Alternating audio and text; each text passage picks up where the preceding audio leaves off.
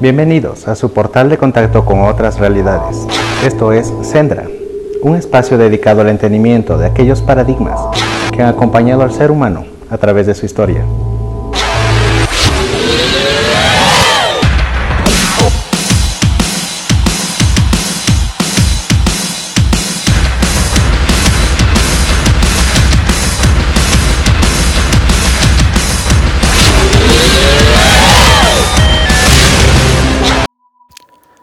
Hola amigos del Sendra, un gusto compartir nuevamente con ustedes. De lleno vamos a entrar un poco para orientarnos en lo que se trata este nuevo programa. Voy a resumir brevemente lo tratado en el anterior programa de Sendra Radio, en Estudio 593 Radio, la radio que se destaca.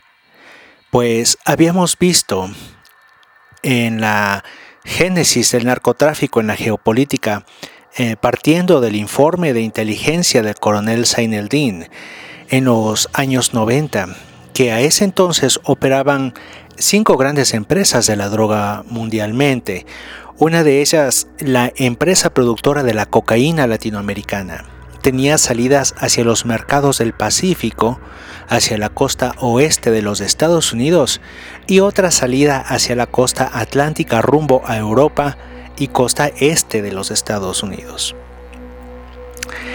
En la que la ruta Colombia-Cuba-Florida fue la ruta que más se explotó hasta la guerra de los carteles de Cali y Medellín, que dio origen al moderno sistema multipartida de la droga desde Latinoamérica hacia el mundo. Como sabemos, el problema del transporte de la droga eh, cruzó de Colombia hacia México. Pero bien, ese es un gran tema para desarrollarlo. Ahora, dentro de la perspectiva que el coronel Zaineldin, eh, un héroe argentino, eh, de, los, de los 80s, 90s, de las guerras de las Malvinas, eh, ya advertía sobre la capacidad de refinación en Bolivia de la cocaína y la pretensión de sacar la droga a través del corredor de la plata, corrompiendo todo lo que atraviesa su paso. Sin embargo, no era la única preocupación que ya se tenía en cuanto a la evolución de los carteles mundiales y su constante expansión sino que además, como hemos venido viendo desde la década del año 2000 y propiamente dicho con el advenimiento del socialismo del siglo XXI, entra una nueva era del poder de los carteles fusionados a las guerrillas y sistemas estatales corruptos o al menos permisivos al tráfico de estupefacientes. Es así como arrancamos esta segunda parte del génesis del narcotráfico en la geopolítica, concentrándonos en especial al contacto con las otras realidades de esta problemática, partiendo de la aparente pugna de ideologías políticas en Latinoamérica. Pero para eh, entrar directo en el desarrollo de esto, comencemos escuchando algo con mucho frenesí de las calles latinoamericanas, Manuel Santillán, el León, con los fabulosos Cadillacs. Volvemos.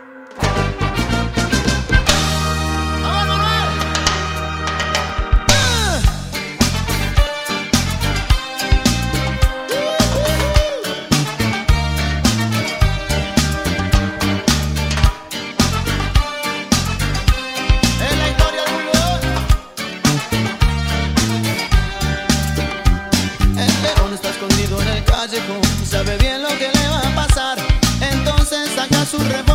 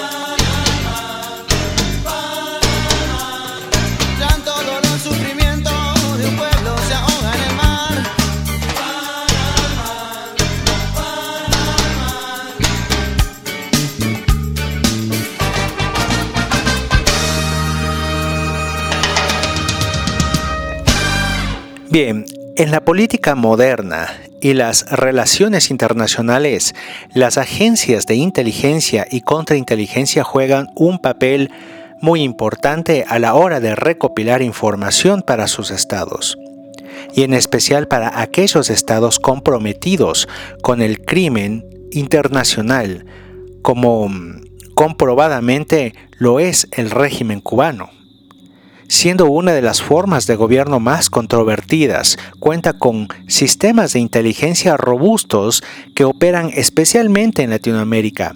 Por mucho tiempo, el poderoso sistema de engaño cubano se ha infiltrado en las inocentes democracias latinoamericanas.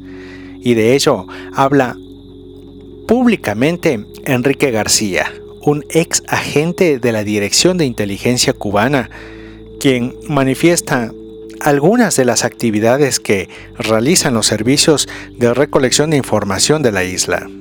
Menciona la forma en la que Cuba se dedica a reclutar fuentes humanas en los países donde trabajan de manera secreta para el servicio de inteligencia con em, bueno, influyendo a favor de los intereses de Cuba.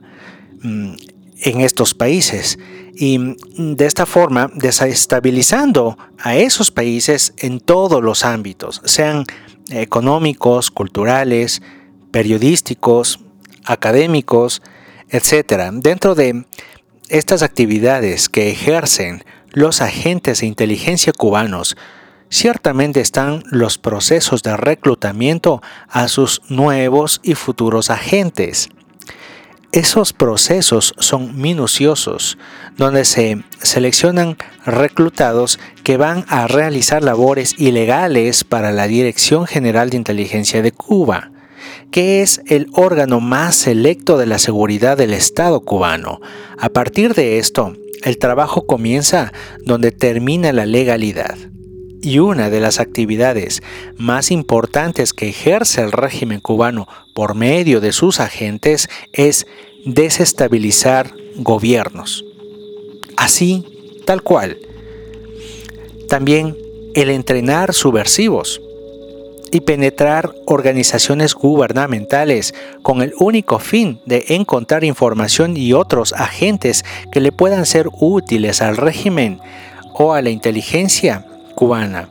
Así, es el órgano del gobierno cubano que trabaja para influir y penetrar gobiernos en todo el mundo. Otras de las actividades de la Agencia Cubana o Dirección de Inteligencia es el apoyo a los grupos subversivos enviándoles armas y entrenamiento a sus guerrilleros o combatientes, al igual que la inteligencia, que siempre es el apoyo al trabajo de los grupos subversivos respaldados y dirigidos por Cuba en todo el mundo, pero muy especialmente en Latinoamérica. Así, algunos elementos son reclutados por apasionadas ideas de izquierda, otros por comprometimiento con causas paralelas de beneficio mutuo, como la guerrilla o narcotráfico, otros por chantaje o bajo amenazas a sus familiares, y otros simplemente por dinero. La inteligencia penetra básicamente con el fin de reclutar elementos locales de los países donde les es preciso encontrar colaboración con la inteligencia cubana de manera secreta y estos colaboradores son personas de cualquier ideología, personas que han sido reclutadas para objetivos puntuales por un determinado tiempo, con acciones específicas e incluso hitos o avances en sus labores. Pero un caso muy especial es el caso de los colaboradores periodísticos, la prensa, que es un perfil distinto de agente, al que eh, se les asigna misiones en un periodo dentro de un esquema político, en el cual estas personas dejan de hablar como personas de izquierda, eh, dejan de ser eh, ese tipo de militantes activos eh, públicamente o, apasionados del tema y se convierten en, fuentes mm, más bien secretas de dispersión de mensajes y manipulación social. Estas actividades a desarrollar son adelantadas o instruidas por otros agentes.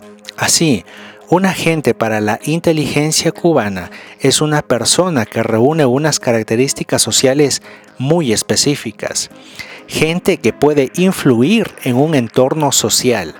Trabajan como agentes de manera clandestina o de manera secreta, subordinada, pero muy disciplinada, consciente y sistemática. Esas son las características que reúnen los agentes seleccionados. Gente que luego, con el tiempo y según requerimientos, son entrenados más profundamente, claro, según sus características, así como los contactos que ellos realizan de manera secreta.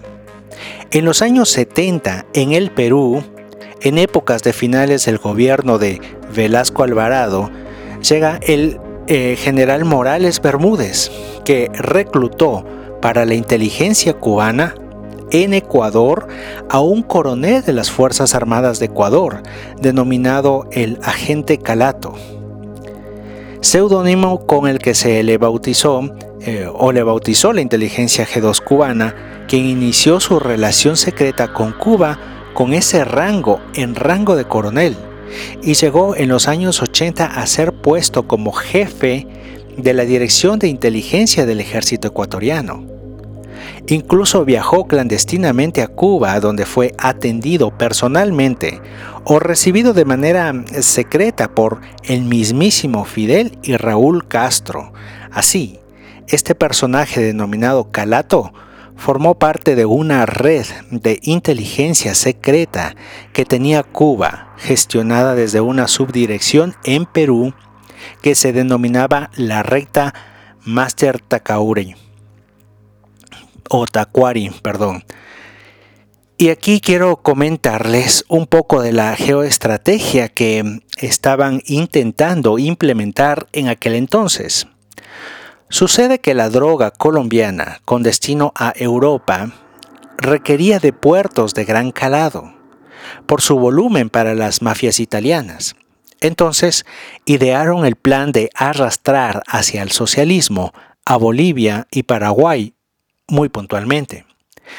Y para eh, posteriormente intentar asentarse en el norte argentino, el cual fue repelido.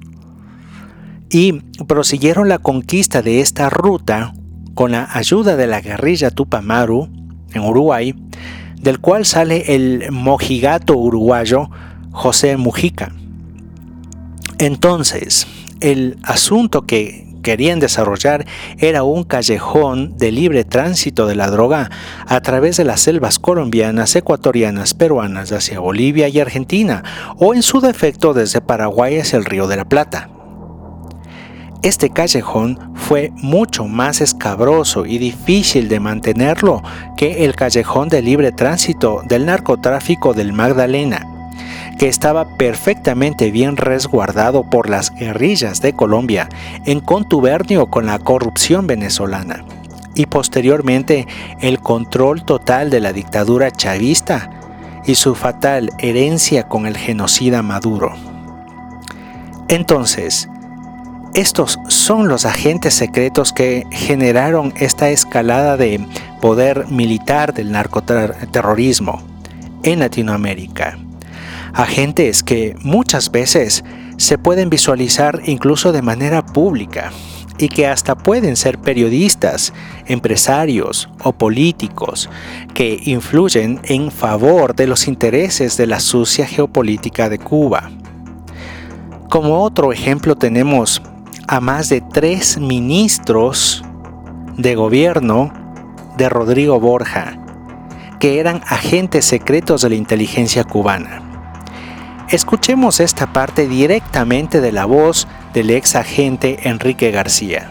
¿Para qué se hace este trabajo de inteligencia de obtener información y penetrar los partidos políticos, los gobiernos, los congresos, etcétera? Por ejemplo, cuando yo deserté en Ecuador en el año 1900, en el año 1989, eh, formaban parte de la plantilla de, agentes secretos de la inteligencia cubana. Eh, eh, por ejemplo, Mariano Bustamante, que era el, secretario privado de en que había sido secretario privado del, que fue presidente de Ecuador en el año electo en 1988, Rodrigo Borja Ceballos.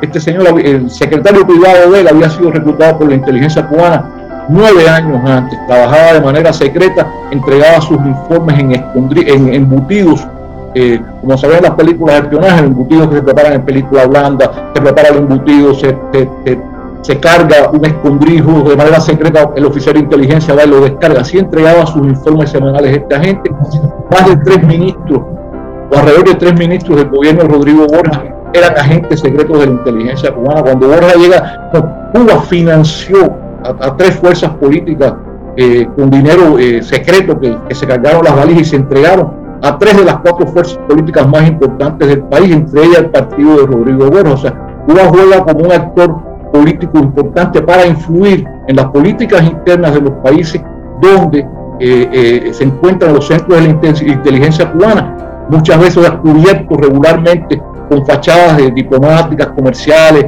de prensa latina, etcétera, etcétera, y con eso la gente que hace Cuba, influir en estos países para acercar a estos países a los intereses de Cuba, que son los intereses en contra de la democracia.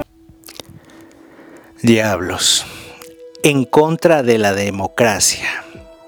Bien, esa era la información directamente hablada por el ex agente que implementó aquella infiltración en Ecuador y hay muchísimo más que se los voy a resumir para que hagamos un acercamiento sincero, de plena conciencia, con estas otras realidades que nadie te cuenta y que pasan secretas, sesgadas, suprimidas para la manipulación social.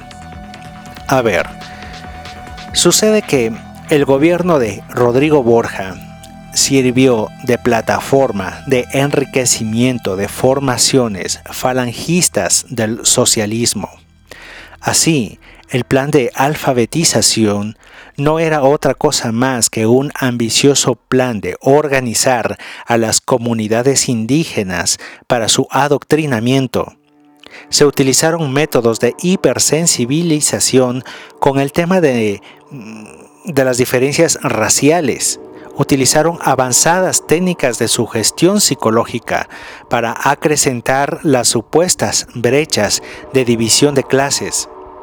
Y es así como surgen los primeros movimientos políticos indigenistas que en ese mismo gobierno traidor a los genuinos intereses de la patria ecuatoriana empezó una campaña de introducción de los términos plurinacional y multicultural, lo cual generó un inmediato incendio de las estructuras sociales que hasta ese entonces era de convivencia sana y pacífica por todas las etnias que conforman el colectivo ecuatoriano. Su técnica es divide y vencerás. Es preciso notar que fuerzas extranjeras dividieron a los ecuatorianos. Es preciso notarlo con total conciencia porque eso estamos analizando, este escabroso tema en este espacio en el que por tercera ocasión consecutiva abordo este tipo de información, que por cierto, si te gusta el contenido de este programa y estás interesado en recibir más detalles Déjame tus criterios, sugerencias, opiniones y demás en los sistemas de mensajes de las redes sociales, tanto de Sendra como de Estudio 593 Radio, la radio que se destaca.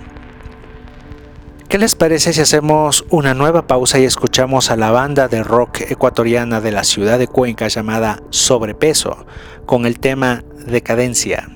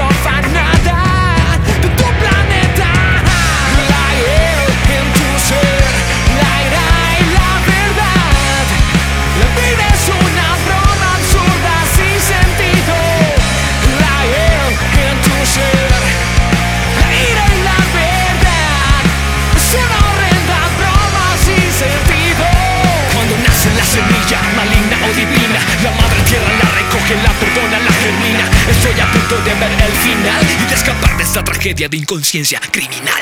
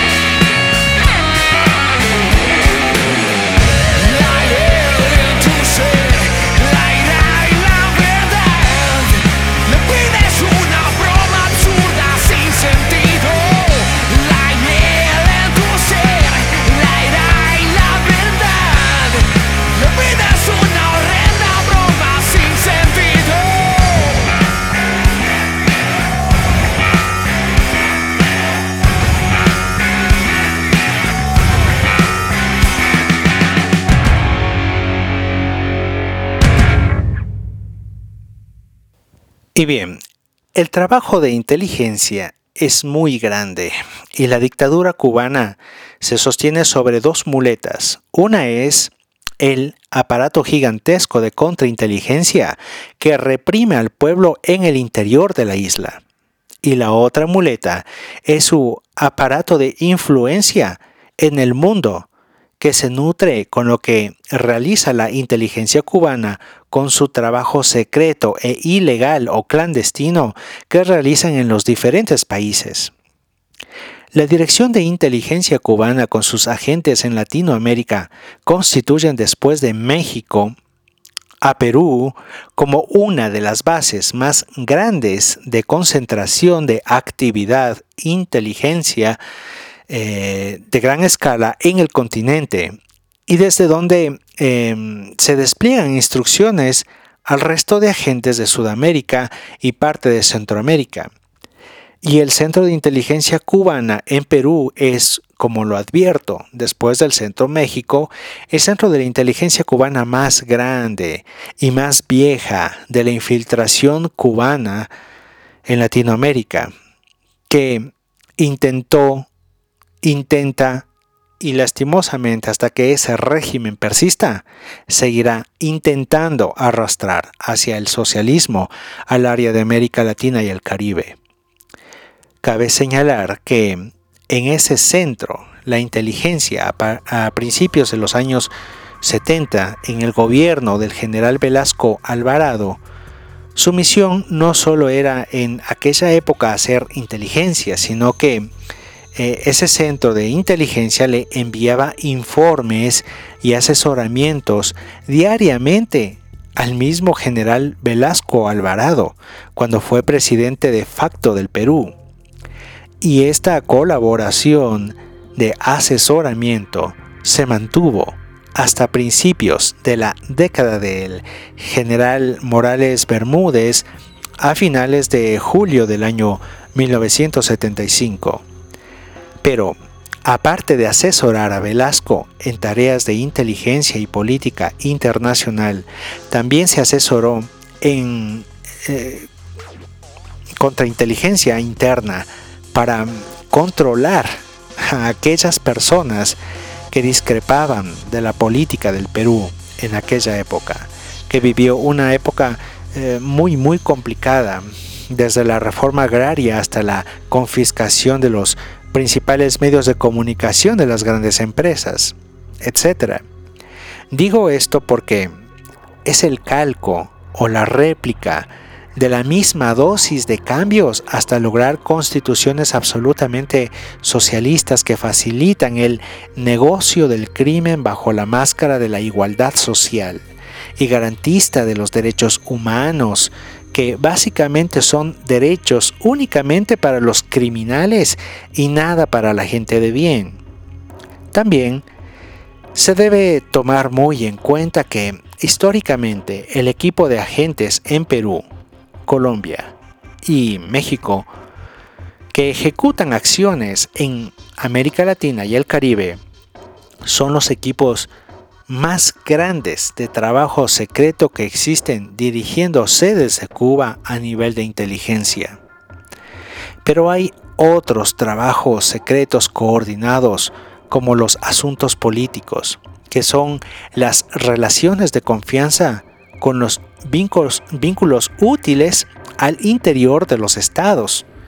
Y esa es la mayor reliquia robada que tiene Cuba de colaboradores de todo tipo. En los años finales de los años 80, se puede afirmar de manera muy conservadora que las personas infiltradas superaban las 60 o 70 personas que trabajaban activas dentro de cada país latinoamericano para el servicio cubano. Así, las pretensiones se han mantenido en esos niveles tan ambiciosos de operaciones encubiertas.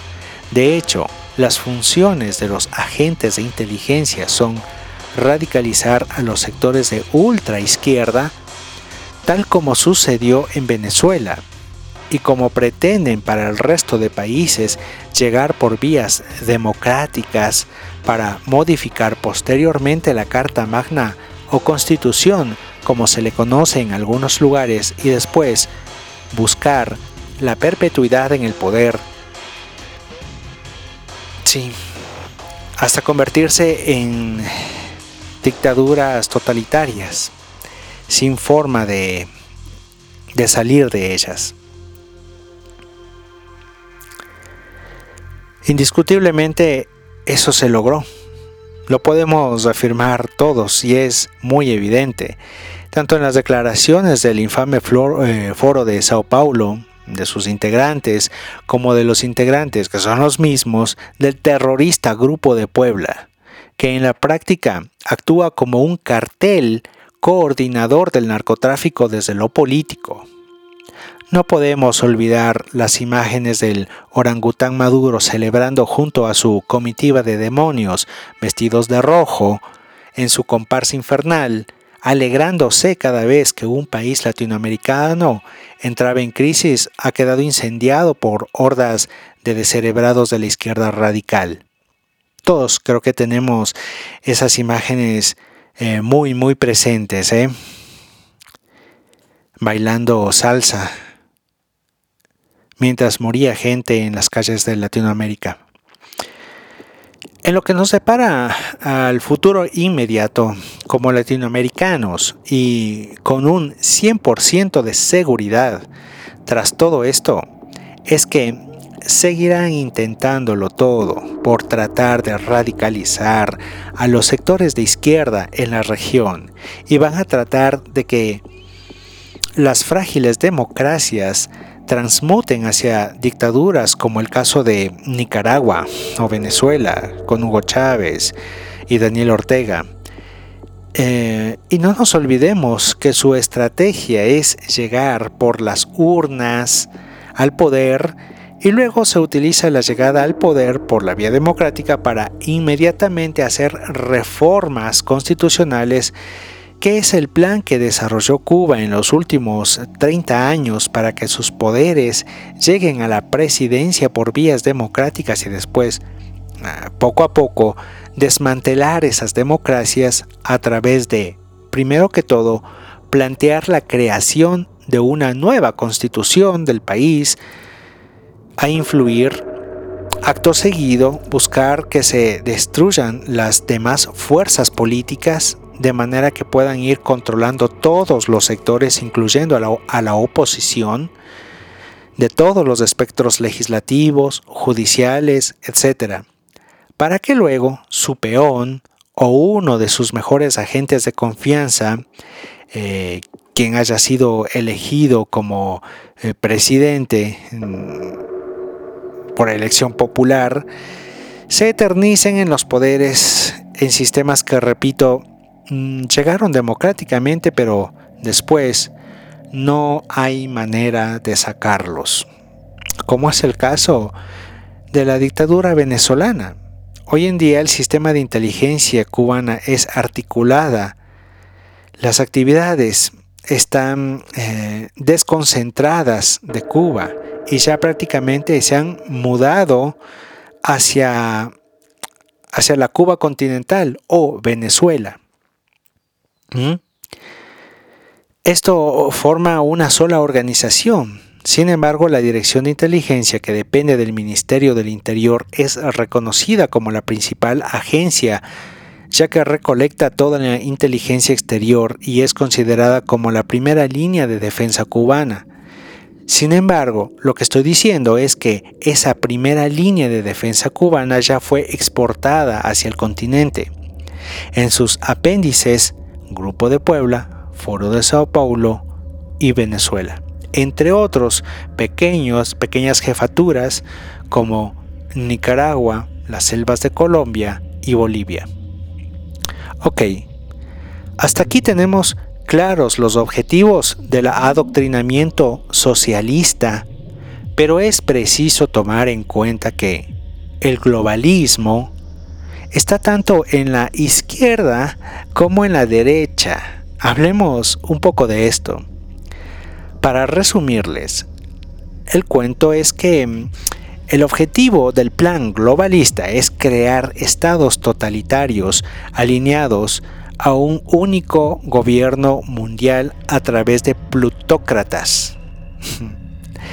Una moneda digital de uso temporizado en el que el ciudadano se encuentre absolutamente identificado o digitalizado todos sus datos e hipervigilado lleno de restricciones de movilidad, imposiciones de salud, desarraigado de su cultura, em, mustio, eh, sin educación o con escaso nivel educativo, eh, secuestrado por sus deudas y con, el Estado o, impuestos con la banca e imposibilitado de reaccionar por eh, falta de oportunidades laborales falta de trabajo o incluso eh, mayormente ahora asediados por la inseguridad. Esa es la pretensión. ¿Por qué? Porque de esta manera la gran masa social que mm, es excesiva eh, población eh, se puede manejar mucho más fácilmente. Es mucho más eh, fácil manejar a 10, 20 millones de hambrientos que buscarles eh, trabajo o edificar eh, las oportunidades laborales para 30 mil, 40 mil laborantes o trabajadores. es así, es más fácil siempre destruir que construir, esos lo saben bien. ¿Cómo pretenden lograr esto? Esto de los estados totalitarios con plutócratas que vayan dirigiéndolos y conduciéndolos hacia un único oh, gobierno mundial? Pues a través de los 17 ODS, lo que denominan Objetivos de Desarrollo Sustentable, ODS. Leer cada una de estas 17 em, objetivos es, un viaje por la hipocresía más absoluta. La manera en la que están redactados estos objetivos son el sueño de un mundo ideal, exquisito, perfecto e impoluto. Pero como a menudo nos encontramos con sorpresas desagradables en las narrativas de los políticos y más aún en los políticos globalistas que nadie ha elegido y que sin embargo allí posan liderando el foro de Davos, que funge como el coordinador de la imposición de esta maléfica agenda sirviéndose de cualquier vía. Una realidad oculta es la denominada agenda del caos, que consiste en convulsionar a un país para secuestrarlo políticamente y extraerle el máximo posible de sus recursos naturales, hiperendeudándolo con mecanismos de crédito extorsivos en paralelo a la presión rigurosa de los derechos humanos que garantizan la impunidad para los actores del caos, que a menudo están siendo instruidos o asesorados por fuerzas narcoterroristas interesadas en operar con impunidad en cualquier territorio que sirva para el tráfico de sus sustancias ilegales. Es por esto que vemos con más cotidianidad a ingentes grupos financistas e incluso personalidades de la filantropía como George Soros, que comprobadamente a través de sus fundaciones entrega dinero para supuestas causas benéficas apegadas a la ecología, por ejemplo, o desarrollo social, pero que en realidad apoya con su dinero las operaciones de grupos radicales que han estado presionando a gobiernos por décadas a través de revueltas privadas y, lejos de liberarnos de demonios como este, aparecen otros y son eh, o tienen más dinero y más desfachatez aún, como John D. Arnold, a quienes a quien le, sugiero que lo googleen para que lo conozcan y, y sepan lo que anda apoyando este filántropo. No solo esto, tenemos a la nobleza negra europea, toda metida de lleno en los negocios de extracción de minería y conversiones de divisas que gestionan mucho del lavado del narcotráfico. Sin embargo, Así andan, impunes, sin que organismo alguno realice la mínima fiscalización de sus actividades económicas ilícitas multimillonarias. Dicho sea de paso, son quienes están detrás directamente de la creación y operaciones de peligrosísimos grupos criminales como la mafia de los Balcanes y otras milicias irregulares en todo el planeta. En este punto, solamente como un nodo para ustedes eh, lo puedan juntar por sí mismos bajo su propio razonamiento, les leo el titular de la reciente noticia fresquita de hace unas horas que dice, investigación del Departamento de Justicia de Estados Unidos y la DEA revelaron que el cartel de Sinaloa financió la campaña presidencial de Andrés López Obrador en 2006. Estas investigaciones incluyeron pruebas sólidas como reportes confidenciales y grabaciones de audio. Añadiría yo que se sabe ampliamente que el señor Nicolás eh, Molinedo, ex chofer personal del presidente López, recibió dos millones del cartel de Sinaloa y que su primo Rafael Marín Molinedo em, en su calidad de director de las aduanas, fue muy frecuentado por dudosos empresarios que llevaban procesos judiciales por narcóticos y por armas. ¿Nos damos cuenta de cómo está constituido el poder mundial? ¿Realmente nos damos cuenta? Absolutamente todo está corroído bajo una estructura gigantesca multinacional para favorecer el crimen se puede creer cuando un conspiranoico exclama que el crimen está avalado, organizado y operado por las mismas agencias y organismos que deberían controlarlo? Solo para matizar, escuchemos rápidamente las declaraciones en la particular voz de un conocido de la ufología mundial, el ecuatoriano Jaime Rodríguez. Escuchemos qué dice respecto al negocio internacional de las drogas. Osvaldo Guayasamín dice, sabía que la Embajada de Estados Unidos se ofreció para transportar la droga incautada porque las bodegas están al tope. Claro que sí, no ve que ellos son los que venden la droga. La DEA es el principal líder en Estados Unidos de la droga Con ese dinero se, financian los proyectos oscuros, dark projects, como ellos lo llaman. Usted nunca va a escuchar que en Estados Unidos, que es el principal consumidor de drogas del planeta, agarren al castel de Chicago o al castel de California o al castel... No, nunca va a encontrar eso porque es la DEA la que se encarga de suministrar y administrar la droga. El ejemplo lo tenemos aquí al lado en Colombia. Usted ha visto cómo salen las avionetas. ¿De dónde salen? De las bases donde están los gringos. Y ahí salen las avionetas con droga. Y cuando se les ha hecho el seguimiento en el Fly Radar, cuando se han accidentado estas avionetas, usted dice, pero ¿cómo puede ser? Salió de una base gringa. Sí, de ahí salen las avionetas con droga. La DEA es el principal distribuidor de droga en Estados Unidos. Y, maneja los dealers y maneja, de ahí sale el dinero. Mire, con ese dinero se financió Área 51 durante mucho tiempo, hasta que el Senado norteamericano pues ya hizo público esto y ahora lo financia el gobierno de Estados Unidos, ¿no? Pero ahora se siguen financiando muchos proyectos ¿ah? que son secretos que ni usted ni yo los conocemos, pero que es la DEA la que los financia con este dinero de la droga. Siempre ha sido igual, siempre sido, esa es la realidad, o sea, si nos vamos con vericuetos, con, con, con palabritas arregladas, no, no, no, esa es la realidad, esa es la realidad. Léanse un libro que está ahí en la biblioteca, se llama La CIA en Ecuador. Cheque, Ecuador. Bien, lo cierto es que hay mucho de verdad en estas declaraciones. Y es que es así. Absolutamente todo está corroído bajo una estructura gigantesca multinacional para favorecer el crimen. Y no es nuevo. Así ha sido desde antes que las naciones latinoamericanas aparecieran.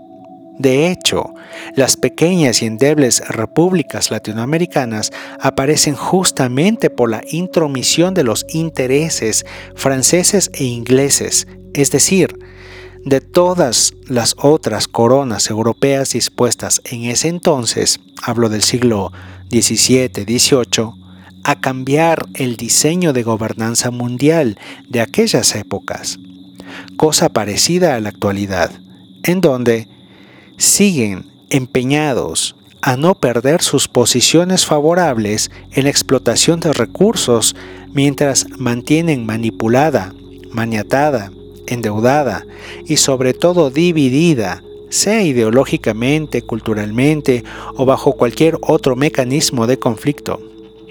Así, podemos entender que todas las crisis del mundo son en realidad sintéticas, provocadas por quienes tienen el poder de las armas y las tecnologías de creación de armas. El ser humano está diseñado naturalmente para vivir de forma placentera en su paraíso, disfrutando y cuidando de su espacio, como bien lo fue desde milenios atrás, hasta que una peculiar serpiente que hablaba despertó la curiosidad del ingenuo ser humano y con ello las bajas pasiones de la ambición, codicia y maldad. Ya hablaremos de este tema que es más que una figuración explicativa de los sucesos del Génesis y los principios que señala la narrativa judeocristiana con respecto a la presencia del hombre en la tierra. En definitiva, en estos eh, tres programas sobre geopolítica, actualidad, narcotráfico, inestabilidad mundial, guerras y el papel especial que juega Latinoamérica en el concierto de recursos naturales y energía, podemos darnos cuenta que la realidad supera la ficción cuando exclamamos, nos tienen jodidos. La buena noticia es que todo se va develando ante la conciencia actual del ser humano. Es la época de despertar. Despierta también a los de tu entorno, háblales de esto, busca información, contrasta fuentes y sobre todo discierne por ti mismo. Por último, el papel fundamental del Ecuador en todo esto. Pues tiene una connotación espiritual energética que sale desde la mitad del mundo hacia todo el planeta. Y es que es el lugar llamado a emitir las señales de equilibrio, perfecta equinoxialidad ante el polo norte y sur, ante lo de arriba y lo de abajo. No solamente es la posición geográfica en la Tierra, sino su particular diseño como la zona de la Tierra más cercana al Sol o más elevada desde el centro de la Tierra en su elongación planetaria. Todas estas peculiaridades hacen que el Ecuador sea una zona en la que estos problemas se agudizan y deben resolverse para irradiar a todo el planeta como la última apocalíptica guerra de la civilización humana. No sin fundamento, eh, se dijo hace siglos en la Escuela de Arte Quiteño que la ciudad de Quito o Carita de Dios, eslogan con el que se la conoce, es el lugar de la tierra en donde el apocalipsis iniciaría. Y ese es el secreto que resguarda el montículo del panecillo, del que también les hablaré en siguientes emisiones de Sendra. Pero antes, les puedo comentar un poco de la Virgen del Panecillo, que está compuesta por 7000 piezas diferentes. Esta es la mayor representación de aluminio en todo el mundo. La obra, inaugurada el 28 de marzo de 1975, es una réplica de la escultura de 30 centímetros realizada en el siglo XVIII por el escultor quiteño Bernardo de Legarda. La misma que reposa en el altar mayor de la iglesia de San Francisco y que está considerada como la obra cumbre de la escultura de la escuela quiteña colonial. La escultura representa a la Virgen María tal cual como se la describe en el libro bíblico del Apocalipsis, una mujer con alas, una cadena que apresa a la serpiente que tiene bajo sus pies y que representa a la bestia del 666. Es por ello que además de los nombres de Virgen de Quito o Virgen de Legarda por el escultor de la obra original, esta estatua también se la llama Virgen del Apocalipsis. La escultura reposa sobre un edificio base de cuatro niveles construido en hormigón y revestido de piedra volcánica, Dentro se puede recorrer un pequeño museo en el que se relata la historia del milenario cerro y de la construcción de la estructura. Además, accediendo por este museo se puede llegar a un mirador ubicado en los pies mismos de la Virgen, desde el cual se tiene una privilegiada vista de 180 grados de la ciudad de Quito.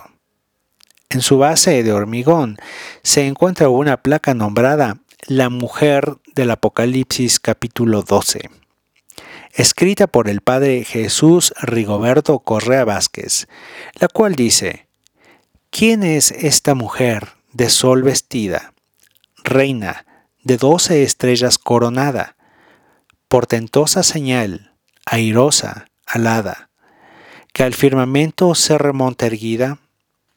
¿Quién es esta mujer engrandecida que a sus plantas la luna ve postrada, mantiene a la serpiente encadenada y entre todas es la única escogida? Es María, la Virgen, la esperanza mostrada en el Edén, a cielo y tierra, en quien Dios se encarnó y entró en la historia. Es la Madre de Dios, flor de la alianza, la mujer fuerte que al infierno aterra, la esclava del Señor, la asunta a la gloria.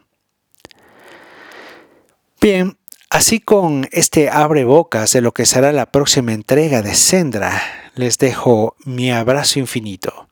Espero que hayan disfrutado de este programa y les haya servido para encontrar nuevos datos y, como siempre les digo, no creer nada, más bien discernirlo todo. Un abrazo infinito. Rorca.